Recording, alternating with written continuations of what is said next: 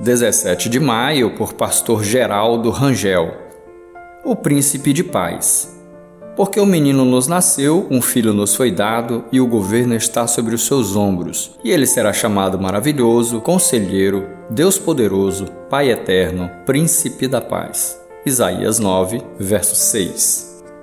Veja bem os nomes atribuídos a Jesus.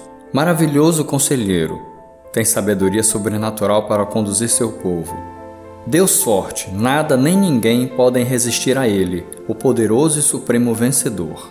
Pai da eternidade, cuida do seu povo e o disciplina com amor e carinho, como um pai, e o fará por toda a eternidade. Príncipe da paz, traz paz inigualável ao coração do homem e trará paz definitiva às nações. Esse último título nos diz sobre a natureza pacífica de Cristo e seu reino. Seu evangelho é uma mensagem de paz e requer dos discípulos que estes vivam em paz, como seu mestre. Para a maior parte do mundo, Cristo é, todavia, um estranho como príncipe da paz. É por isso que as pessoas não têm paz com os outros nem consigo mesmas. Pedro ensina que devemos fazer nosso o caminho de Cristo. Sendo assim, é necessário que vivamos em paz, de forma que ela alcance os que estão ao nosso redor. O príncipe de paz veio para encher os seus discípulos de amor, e o amor nunca mata.